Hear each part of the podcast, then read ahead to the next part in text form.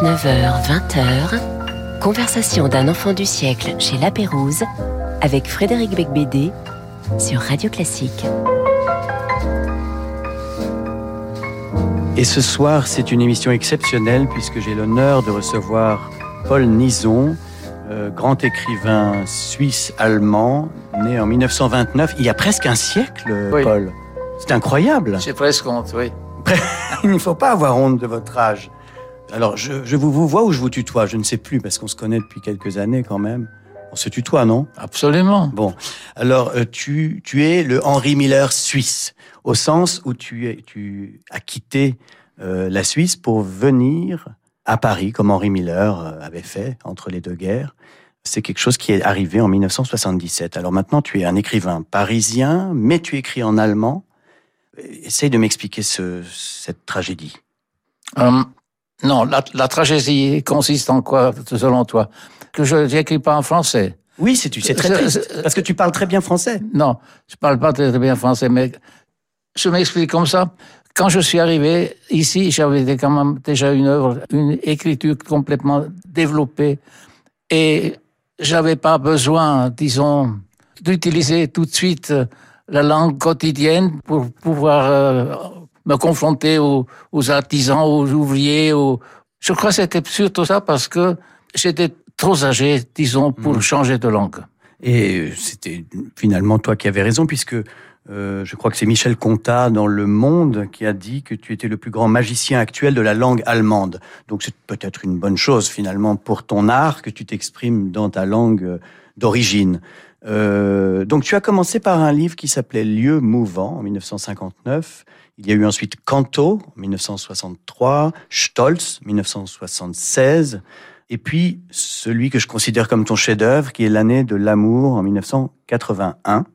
On va parler évidemment de toute ton œuvre, mais euh, la raison euh, de ta venue, c'est un recueil de critiques d'art qui vient de paraître chez Actes Sud et qui s'appelle Le regard ramassé, une anthologie de l'art moderne.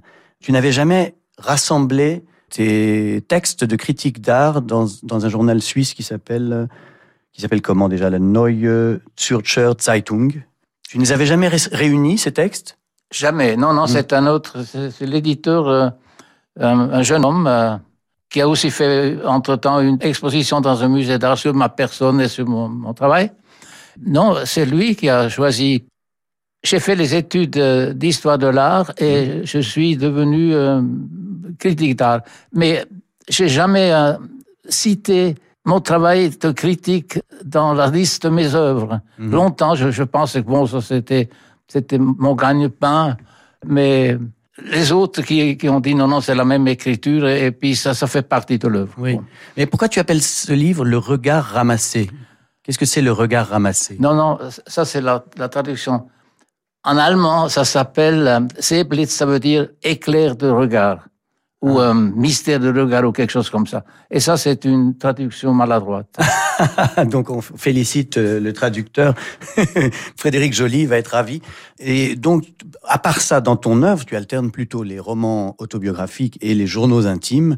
Euh, tu as dit, je suis généralement mon personnage principal. Finalement, le seul moment où tu t'es intéressé à d'autres, c'était quand tu regardais des tableaux, quand tu étais critique euh, et historien de l'art dans ta jeunesse, en quelque sorte.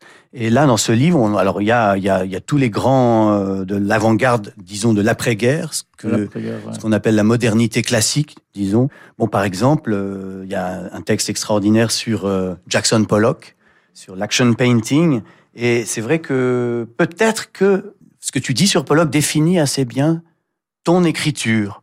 Tu dis ce fond spatial entièrement recouvert de matière, irradiant avec une grande dureté, monstrueusement palpitant qui produit une sorte de nébuleuse enrichie au moyen d'ingrédients ocre et rose, blanc et noir, une rayonnante nébuleuse, non l'image de la nébuleuse, mais la vie même d'une nébuleuse, un sentiment de colossale ouverture à partir d'innombrables impulsions. C'est comme si tu disais que Pollock peignait la galaxie, il peint les étoiles en fait avec ses drippings de peinture. Et est-ce que c'est pas ça aussi que tu as fait toute ta vie? Sa galaxie à lui, oui, ça on pourrait dire ça, mais ce qui m'intéressait chez lui, c'était la spontanéité et la transformation dans l'acte presque physique, on peut dire physique ou physio, physique, euh, psychique, de transformation de ces états d'âme dans, dans une écriture euh, peinte. Mhm. Et euh, ça, c'est quelque chose peut-être que je partage avec lui, parce que quand j'ai commencé à- avec euh, la confrontation avec l'art à l'art moderne, le problème, et ce que, que, que je partageais avec euh, les artistes, c'était l'impossibilité de saisir la réalité avec, euh, avec des méthodes classiques. Mhm. La réalité était plus saisible. Oui, mais d'ailleurs, tu as souvent expliqué que quand tu écris, il y a d'abord un très long travail avant d'écrire, où tu euh, flânes, tu réfléchis, tu rencontres des gens, euh, à une époque tu fréquentais des lieux avec des jolies femmes euh, un peu vénales. Euh, nous sommes ici chez La Pérouse, donc tu n'es pas dépaysé. C'est vrai que tout ce long travail précédait une écriture assez rapide. Donc c'est en ça que je te comparais peut-être à Jackson Pollock, voilà. Est-ce que tu fais du action writing? Ce que j'ai plus tard, avec, euh, en, en me référant à Jackson Pollock, je me suis déclaré comme un action writer. Oui, voilà. c'est ça. Alors tu as choisi comme premier morceau musical Shostakovich et nous parlerons après de ton père qui était russe et c'est peut-être pourquoi tu as choisi Shostakovich, le quintet pour piano et cordes avec Evgeny Kissin au piano avec le quatuor Emerson 2018.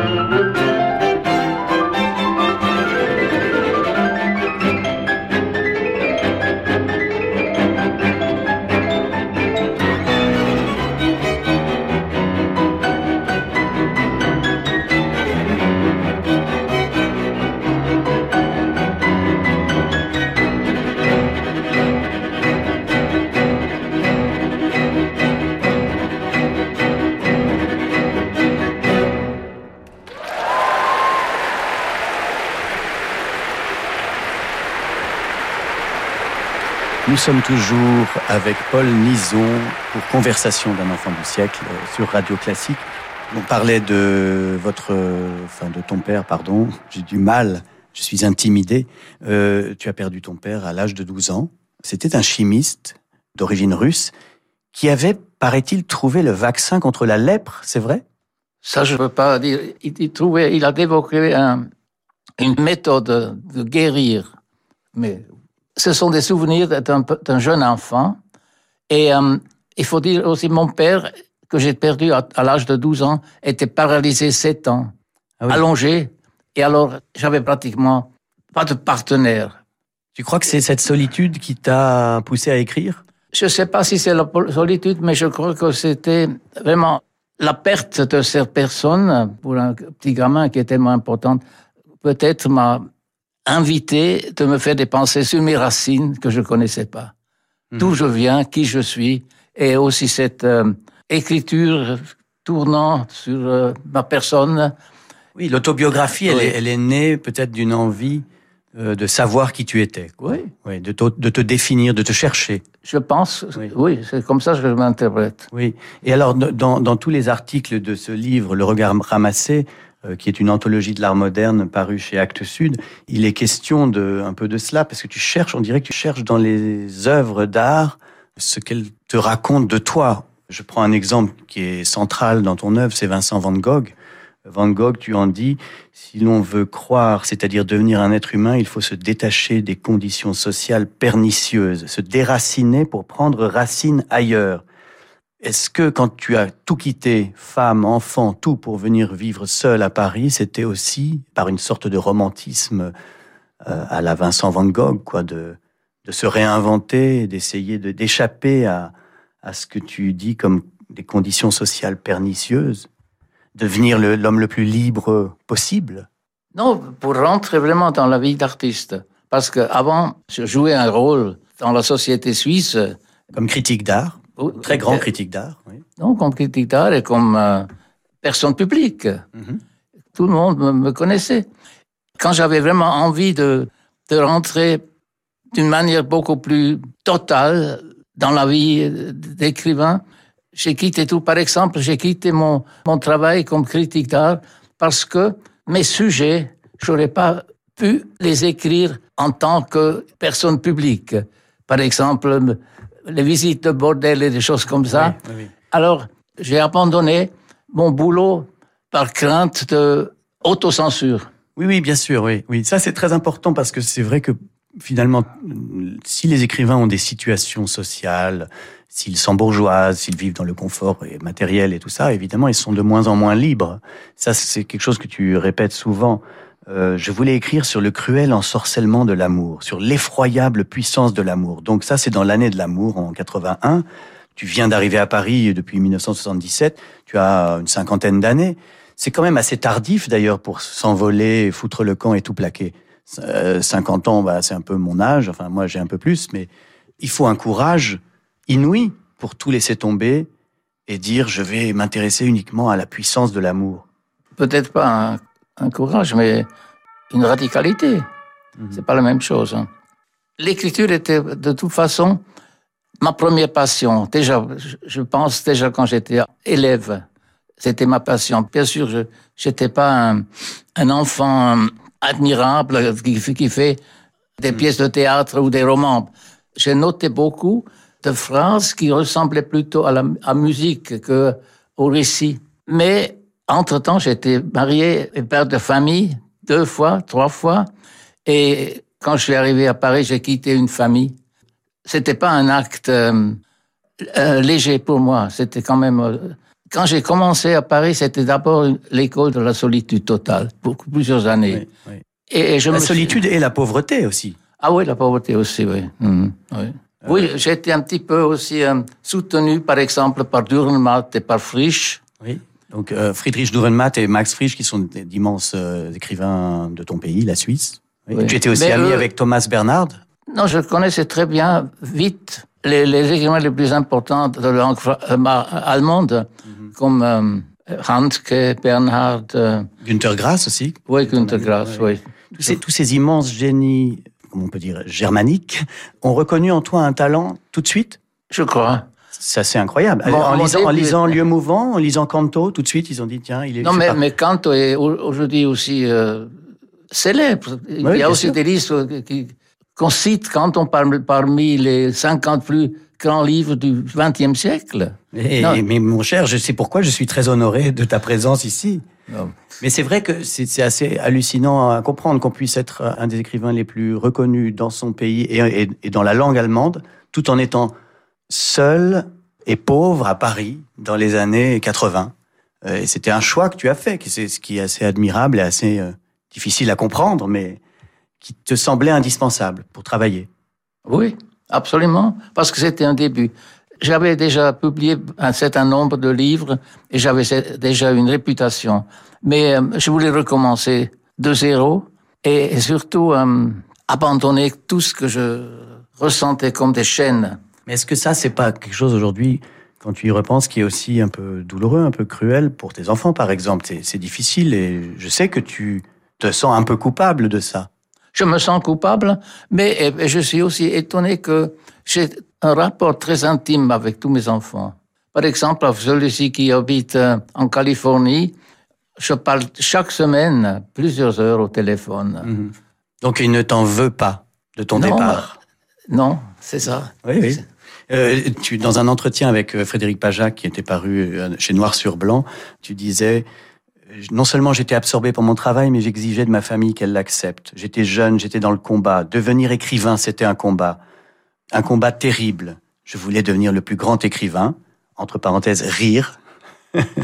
mon ambition, mon arrogance était immense. Et je souffrais d'être limité. Et après, tu critiques les vacances. Tu dis, en fait, en gros, j'étais insupportable à l'époque, j'étais horrifié par les vacances. Tout ce qui m'intéressait, c'était d'avoir un endroit où travailler tranquillement. Voyager, ça me tue, ça m'encombre la tête. C'est trop de travail, voyager. Je déteste la mer, les vacances en famille. Quelle horreur. De manière générale, tout ce qui est collectif, je ne le supporte pas. Le ski, la plage. Donc, tu voulais échapper à tout ça, en fait, en gros. Toute cette, euh, toutes ces obligations qu'entraîne la famille et qui éloignent de, de l'art c'est dur, c'est dur. Euh, c'est drôle à lire, mais c'est en même temps, c'est assez. Oui, je, pense que j'étais un, très mauvais père. Hein. Mon exemple était peut-être trop écrasant. Je n'étais pas un père froid, mais j'étais un père écrasant, qui est égoïste, égomanique, hmm. maniaque. Parce que tu n'avais pas eu de père aussi. Oui. Hmm. J'avais pas d'exemple et j'avais pas d'expérience de, famille. Parce que là où j'ai grandi, euh, d'un côté, on avait deux étages. En tout, on avait peut-être 16 euh, pièces. Mais transformées avec, euh, avec la maladie, à cause de la maladie et la mort de mon père, dans une pension d'étudiants. J'ai grandi pratiquement dans un hôtel ou, dans un restaurant, si tu veux, mais sans famille, sans attache. Seule une personne qui a joué un rôle, c'était ma grand-mère maternelle. Donc tu avais eu goût à une liberté en étant enfant que tu perdais en étant père finalement. C'est peut-être ça. Euh, bon, je simplifie. Euh, à propos de Van Gogh, parce que c'est vraiment ton, ton modèle, tu t'es identifié beaucoup à Vincent Van Gogh. Euh, je me disais, tu dois être choqué par les jets de soupe à la tomate sur les tableaux. Il y a eu donc à Rome le semeur au soleil couchant qui a reçu de la soupe à la tomate et les tournesols à la National Gallery à Londres. Bon, les tableaux étaient protégés par des vitres, mais tout de même, que penses-tu de ce type d'action Non, non, mais ça, ça va, ça, correspond très bien au caractère et au, sort de, Van Gogh. Van Gogh, c'était pour moi pas un modèle. Ce qui était le modèle en lui, c'était cette immense créativité, la folie de créateur mhm. que j'essayais de, de, libérer en moi-même, mais tout en étant conscient de la différence euh, de talent. Parce que je suis sûr que Van Gogh était insupportable comme personne, insupportable. Mhm et aussi euh, très malheureux. Hein. Et aujourd'hui, on est plus sûr qu'il s'est suicidé. Bon, ça, Je pense qu'il a peut-être été assassiné. Oui. oui, oui. Mais bon, toi, tu étais seul euh, dans l'adversité comme lui, mais tu ne t'es jamais coupé l'oreille. Ça, c'est quand même euh, quelque chose qu'il faut remarquer. Alors, nous, nous allons justement, à propos d'oreille, écouter ton deuxième choix musical. C'est Beethoven, bien sûr, la sonate pour violoncelle et piano numéro 3, interprété par Gauthier Capuçon et Franck Bralet.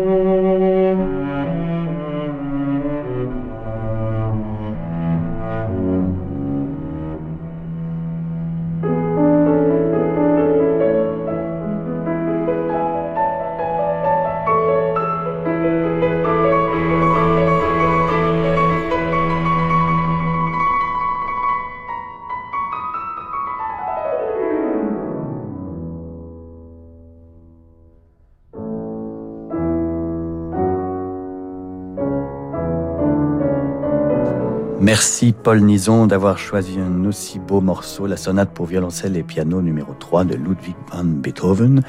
Et sans transition, la publicité. Nicolas Le Floch, le célèbre commissaire de Louis XVI, reprend du service. Avril 1791. Dans le Paris révolutionnaire des plaisirs et du crime, un double meurtre plonge Nicolas Le Floch au cœur de la bataille, entre partisans et opposants de l'esclavage.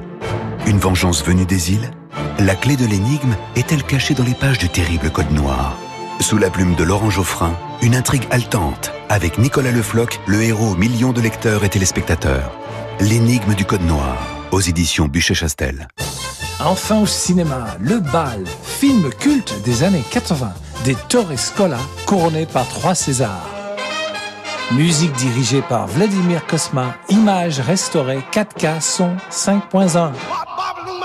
La vie des Français à travers une salle de bal des années 30 aux années 80. Un enchantement. Découvrez le bal, film mythique dans tous les cinémas. Eternal Heaven, le nouvel album lumineux de Thomas Dunford et l'ensemble Jupiter les plus beaux arias de Handel révélés par les voix sublimes de Léa Descendré et Lestine Davis. Dramatique, émouvant, céleste. Eternal Heaven par Thomas Dunford et l'ensemble Jupiter. Une nouveauté Erato disponible dans toutes les FNAC. Caroline, entrepreneur et adhérente à JP, a souscrit au plan d'épargne retraite phare PER d'AJP.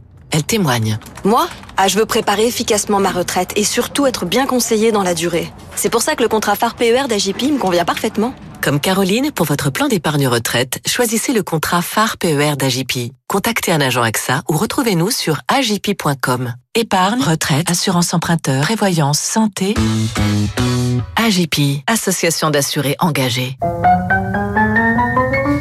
Jusqu'à 20h, Conversation d'un enfant du siècle chez La Pérouse avec Frédéric Becbédé sur Radio Classique.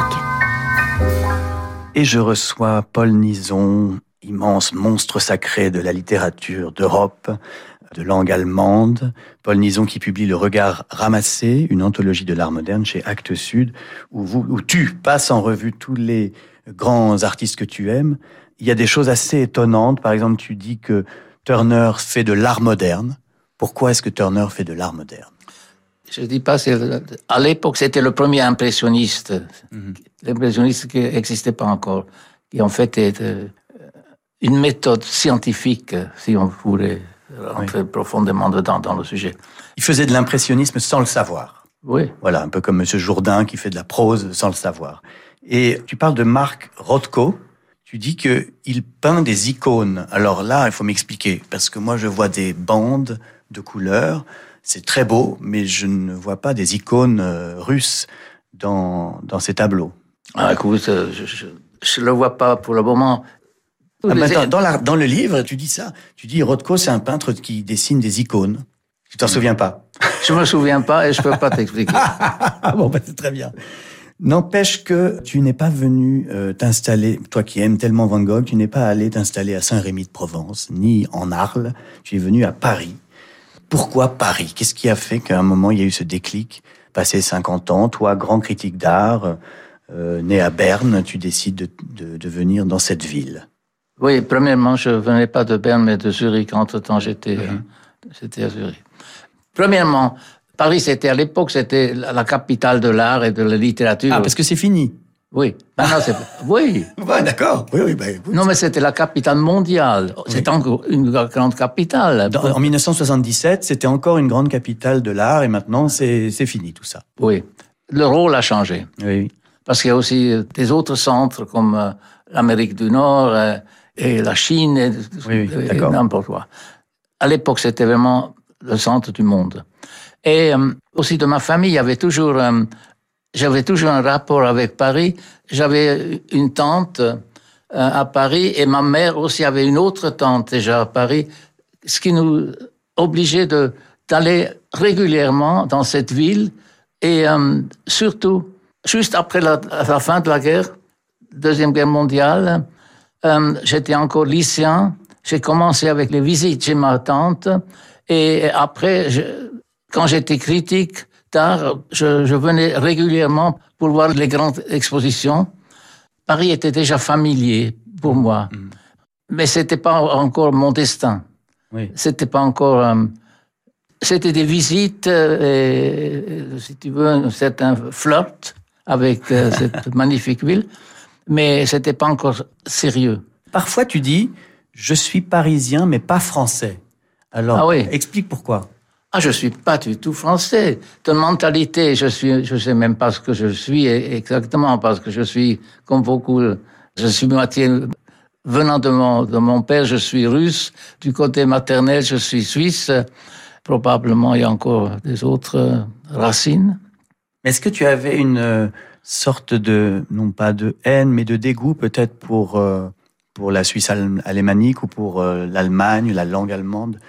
Suite à la Deuxième Guerre mondiale. Ah oui, avec... C'est peut-être aussi une manière de fuir ce, ce passé-là, je ne sais pas. Il faut dire que, en premier mariage, j'étais marié à une Allemande. Les trois premiers enfants sont moitié allemands. Mon éditeur était le plus grand éditeur allemand, Surkamp, mm -hmm. à Francfort, à l'époque, aujourd'hui Berlin. Et je connaissais beaucoup, beaucoup de monde, aussi, comme on a déjà mentionné, les, les écrivains d'une certaine importance? Oui, tu étais l'ami de Günter Grass, Peter Hanke, Thomas Bernhard, euh, oui. Max Frisch, Elias Canetti, oui. euh, euh, Friedrich Dürrenmatt. Mais, mais tu as dit quelquefois que tu avais, euh, que tu, même en, en vieillissant, tu t'apercevais vraiment de la, de la monstruosité de ce qui s'est passé pendant la Deuxième ah, Guerre oui. mondiale. Et que Est-ce que c'est quelque chose qui a été progressif? Peut-être qu'on s'en rend plus compte aujourd'hui que, que juste après la guerre? Oui, après la guerre, juste après la guerre, j'ai fait des études à Munich. Et j'étais entouré. J'ai des souvenirs très euh, sympathiques de ce séjour. Et je me pose la question pourquoi j'étais pas effrayé par le fait que j'habitais au lieu de naissance du nazisme? Mhm. Parce que le nazisme venait de Munich. Tous ces gens qui m'entouraient, c'était des, des, jeunes gens, des étudiants, presque des enfants, qui avaient pas grand chose à faire avec, avec cette guerre, de leur père, de leurs parents. Mais quand même, euh, de l'autre côté, il faut dire aussi que Munich, c'était euh, quand même une, une grande euh, métropole culturelle, internationale. Oui, oui. Et moi, j'étais tout à fait au, au début, j'étais, euh, dont je me souviens encore de cette époque, que j'étais conscient qu'à Munich, il y avait l'unique résistance, Mhm. mm -hmm. qui s'appelait la Rose Blanche. Des jeunes gens étudiants qui ont été décapités Mhm. après. L'unique résistance, parce que ça aussi c'est un fait que j'ai jamais compris. Il n'y avait pas de résistance. Peut-être une petite résistance de l'Église protestante, -hmm. mais en fait, tout le monde était derrière le Führer. Hein. Mhm. Oui. C'était incomparable.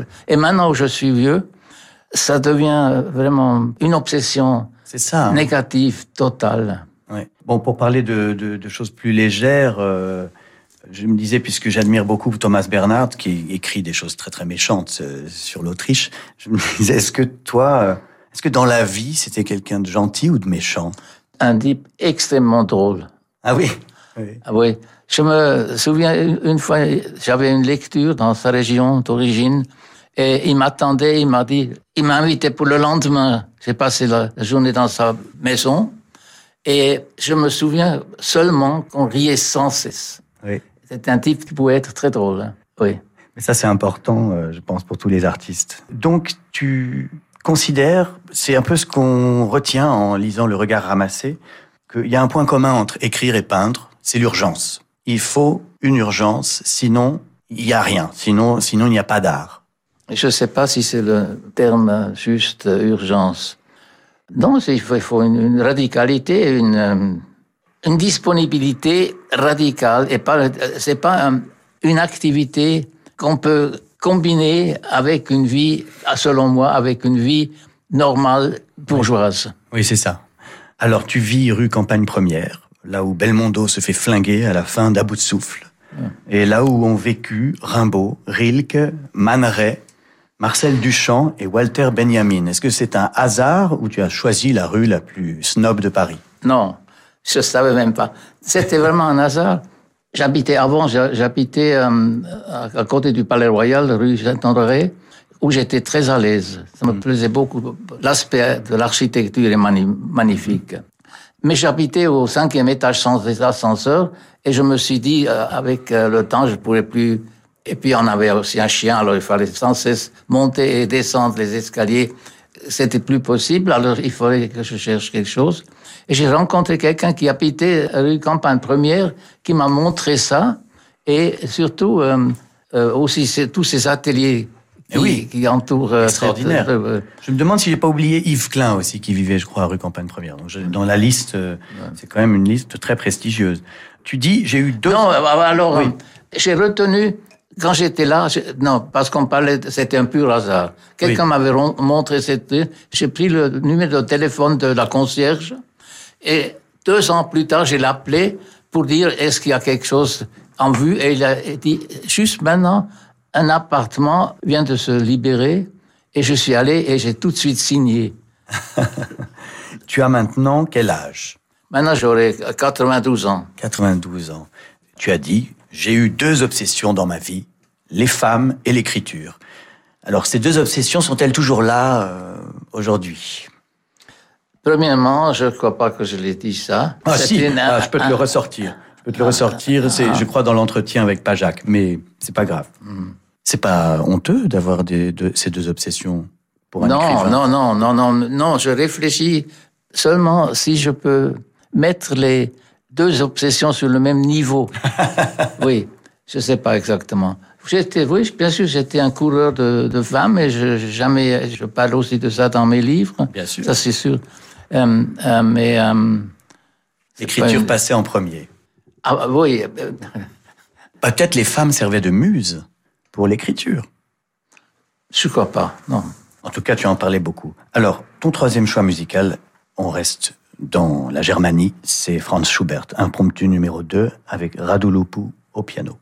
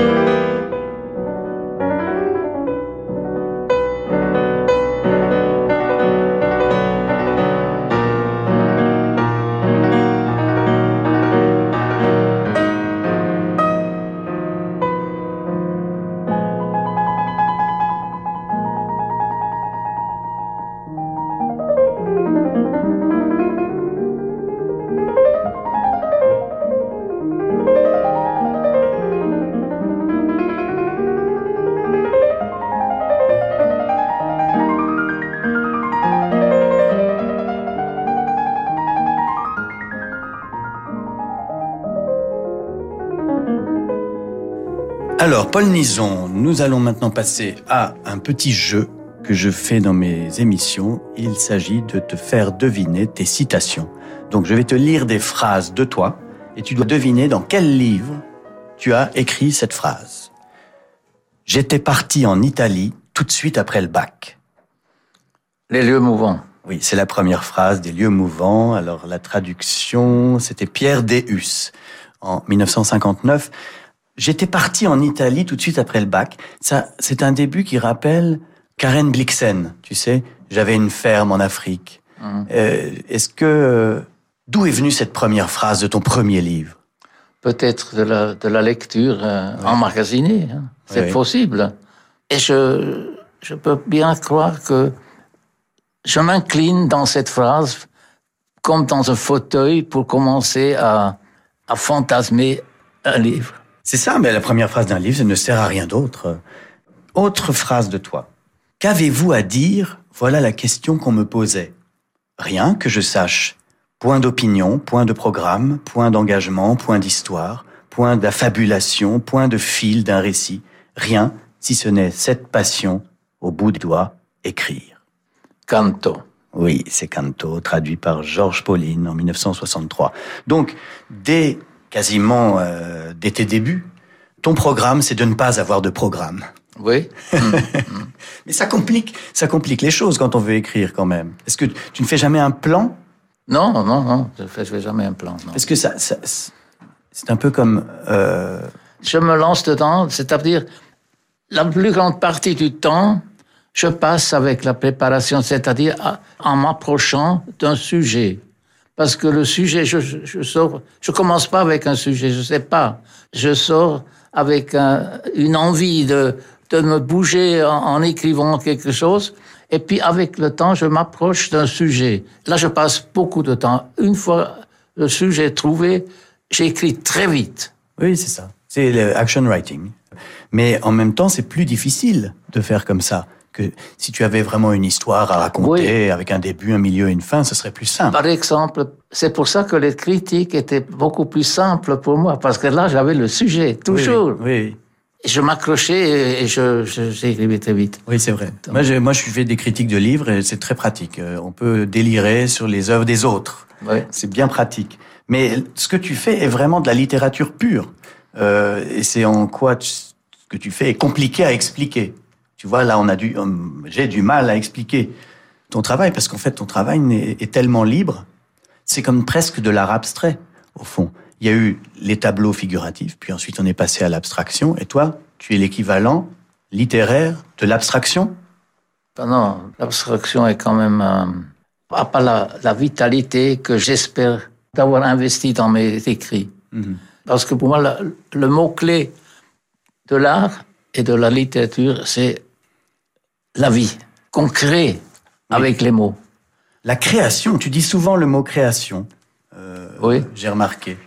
Euh, je vais te lire encore une phrase de toi. Tu dois deviner dans quel livre c'était, d'accord?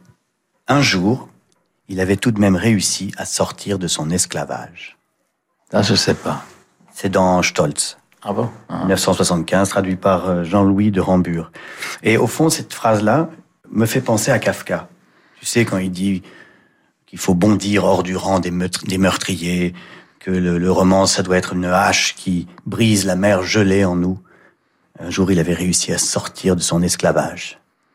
Est-ce que tu, tu es un disciple de Franz Kafka?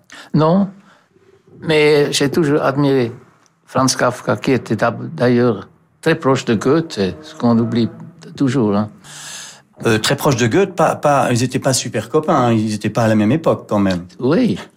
Non, non, mais je veux dire, euh, dans l'esprit littéraire, il était, Mm. c'était presque un disciple de Goethe. Dans la souffrance, oui. oui. Euh, une dernière, j'arrête de te torturer après. Non, c'est pas une torture, c'est amusant. Oui. Rien ne s'efface, même la souffrance. Le temps qui passe a beau en aboulir les causes, les masques de la souffrance restent pour moi aussi visibles que si je les voyais exposés dans une vitrine. Tout est présent et tout n'est pourtant qu'un rêve. Je suis là et songe. Pourquoi faites-vous tout ce raffut? Vous voyez bien que je dors. L'année de l'amour. Oui, C'est la, fin. C'est la fin, c'est la dernière phrase de l'année de l'amour, toujours la traduction de Jean-Louis de Rambure.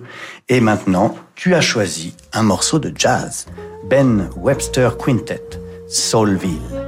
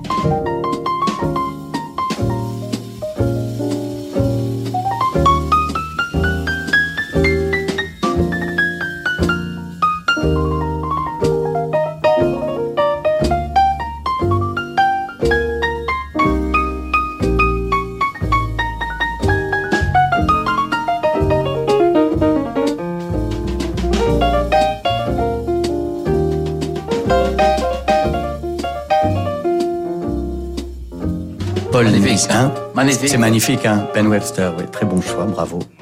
Euh, Paul Nison est toujours avec moi. Je suis Frédéric Bigbédé, nous sommes chez La Pérouse et l'émission est sur Radio Classique. Paul, euh, tes amis, Günther Grass, Peter Handke, ils ont eu le prix Nobel de littérature. Et moi, euh, cette année, j'ai vu Annie Ernaux avoir le prix Nobel de littérature. Pardon, mais j'ai trouvé ça un peu énervant. Je pense que tu le mérites depuis longtemps. Tu sais que je l'ai déjà dit et écrit. Euh, que se passe-t-il? Que faut-il faire Diable? Hum. Tu t'en fiches évidemment. Oui. Tu crois en Dieu? Ça, c'est une question que je vais. Je ne sais pas si je peux répondre. Vu mon âge et vu, euh, vu la mort qui, qui est proche de moi, C'est pas une question absurde. Si, peut-être, c'est une question absurde. Bah, S'il n'y a pas de Dieu, euh, la vie n'a aucun sens. C'est pas grave. Non, je, crois que jusqu'à présent, euh, j'ai jamais euh, pensé à une vie après la mort. Je pense plutôt à un effacement, pulvérisation, sans, sans esprit dramatique. Bien sûr, euh, la mort euh, m'a jamais effrayé, mais ce que je partage avec la plupart des gens, c'est comment on meurt. Si on meurt avec une terrible souffrance, ça c'est parler de, de quelqu'un qui est très proche de ma fille, qui a la permission de se suicider. En Suisse, c'est possible. C'est quelque chose euh, auquel tu penses, je veux dire, euh, Non, non, non, non, d'utiliser ce droit? Non, non. Oui, j'imagine que la fin, c'est quelque chose que tu, que tu regardes euh, comme ça, avec curiosité, comme tout le reste, puisque ton œuvre, ça n'est que regarder le, monde. Non, cette phrase de toi, non, non, je ne peux pas avec curiosité. La première personne importante à Paris, c'était un, grand sculpteur qui s'appelle Robert Müller. À l'époque, il était le plus grand sculpteur en, fer. Et euh, à la fin de sa vie, je lui ai rendu visite. Il habitait à Villiers-le-Bel. Et il dormait, et sa femme m'a dit, il dort depuis deux ou trois jours. Et je, je- j'imaginais, comme je le connaissais avec sa curiosité et tout, qui s'éloignait, mais en observant tous les détails de son effacement. Et euh, une mort paisible, sans souffrance apparemment. Et je pensais que qu'il euh, vivait cette fin avec une grande curiosité. Mais Oui, peut-être oui. j'exagère. Mais au fond, euh, quand on a écrit une œuvre comme la tienne, on ne peut pas mourir. La mort euh, n'existe pas, puisqu'il y a la postérité. Il y aura toujours des lecteurs, il y a toujours des gens, des admirateurs de ton œuvre. Je ne te dis pas que tu es éternel, mais presque. C'est vraiment une question qui me concerne maintenant, à mon âge. En fond, c'est la question si j'ai réussi mon travail ou c'était Raté? Oui. Ça, c'est quelque chose, euh, c'est une question qui, qui me perturbe des fois. À partir du moment où tu as été salué par les plus grands de tes confrères euh, dans tous les pays et que tu es traduit partout, Non, non. ça te rassure pas? Je crois pas, hein, non. Même, c'est une autre question, c'est pour, pour la prochaine euh, émission. Très bien. Merci beaucoup, Paul Nison. J'arrête de t'ennuyer. Merci beaucoup euh, d'être venu et d'avoir partagé ce moment ensemble. Euh, et puis, euh, je remercie également toute l'équipe, Philippe Gau pour la production, Laetitia et Matteo à la réalisation et Jérémy Bigori pour la programmation musicale. Dans un instant, vous avez rendez-vous avec Laure Maison pour le journal du classique. Et la semaine prochaine, vendredi à 19h, je recevrai Édouard Baird.